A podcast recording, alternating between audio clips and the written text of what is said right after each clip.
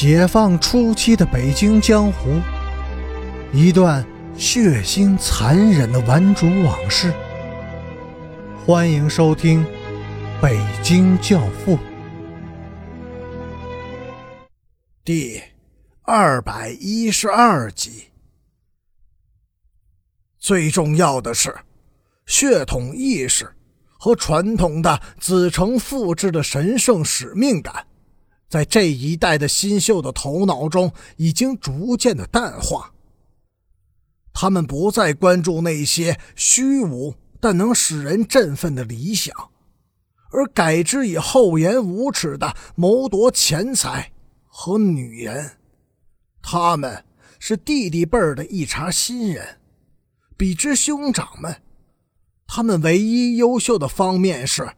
在街头战争中的战斗力已经获得了长足的进步，而且在心黑、手狠、狡诈、无耻诸方面，他们已经丝毫不逊色于他们的宿敌——平民反叛者。堕落，但是，一切进步却都是从堕落开始的。一九六八年底，复仇战争无声无息的停演了，在北京黑社会历史上，实现了罕见的兵匪一家的局面。两大互相冲撞的反社会集团摒弃了政治偏见，开始合流。许多过来的人都说，那个冬天奇冷。大雪一场接着一场，冰冷的白雪能掩盖住城市的斑斑污迹吗？唯一到会的老高中生是阮晋生，望着会场里的这些乳臭未干、举止浮躁、骄横狂妄的所谓领袖，阮晋生心里一阵的凄楚。几乎掉下眼泪来，一切都完了。他默默的想：我们为之拼争、奋斗的那个理想，这一代中国的赤子和栋梁，都完了，结束了，而且永远也不会再度辉煌。会议原定的议题是中国目前政治形势及斗争方略，现在看来已经毫无意义，也没有了兴趣。谁会愿意费唇舌去对愚盲的演讲美文精义呢？阮晋生双手抱拳，语调悲凉地说：“今天在座的各位。”都是闻名遐迩、威势赫赫的人物，是我们干部子弟中的英才和领导者。实不相瞒，今天请各位来，是我有一事相求，望各位提携相助。各位少年豪杰，果然豪气逼人，威风八面。听了阮晋生的话，立即齐声的鼓噪：“晋生！”有话就说，你的事儿就是我们大家的事儿，说吧，打谁？要死的还是要活的？边雅军。阮晋生一字一句的说：“打死边雅军，要他的命。”没问题，打死他。又是一顿鼓噪。这些人都知道边雅军的名声。但从来没有和他打过交道，也没有吃过他的苦头。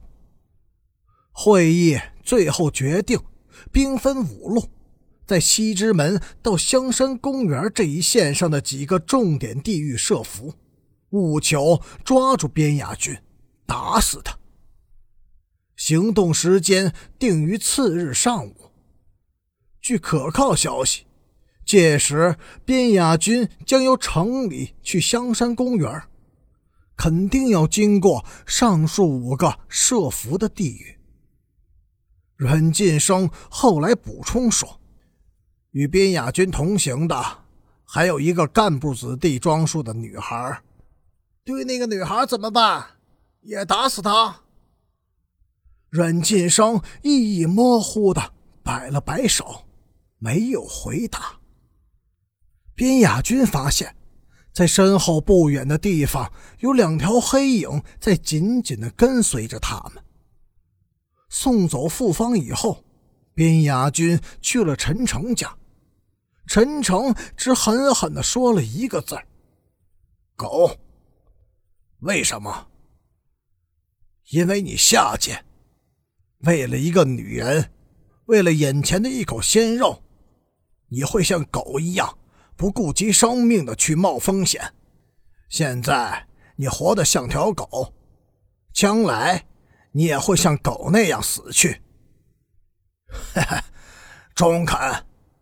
边亚军说：“陈长，只有你最了解我。”阮平金对边雅君的突然出现似乎很兴奋，他走到他的身边，亲热而又拘谨的碰了碰他的手。“你好。”他笑着说，“嗯，好。”他说，他从没有见过阮平金这么高兴过，不由得十分感动。这姑娘是个好人，他想。边雅君对陈诚说：“想和阮平金一起到街上走走。”陈诚沉吟了一会儿，还是同意了。不过他让小妹跟着他们一起去，护着点你阮姐。他对小妹说：“牵着条狗散步，别让狗咬了手。”他说这话时。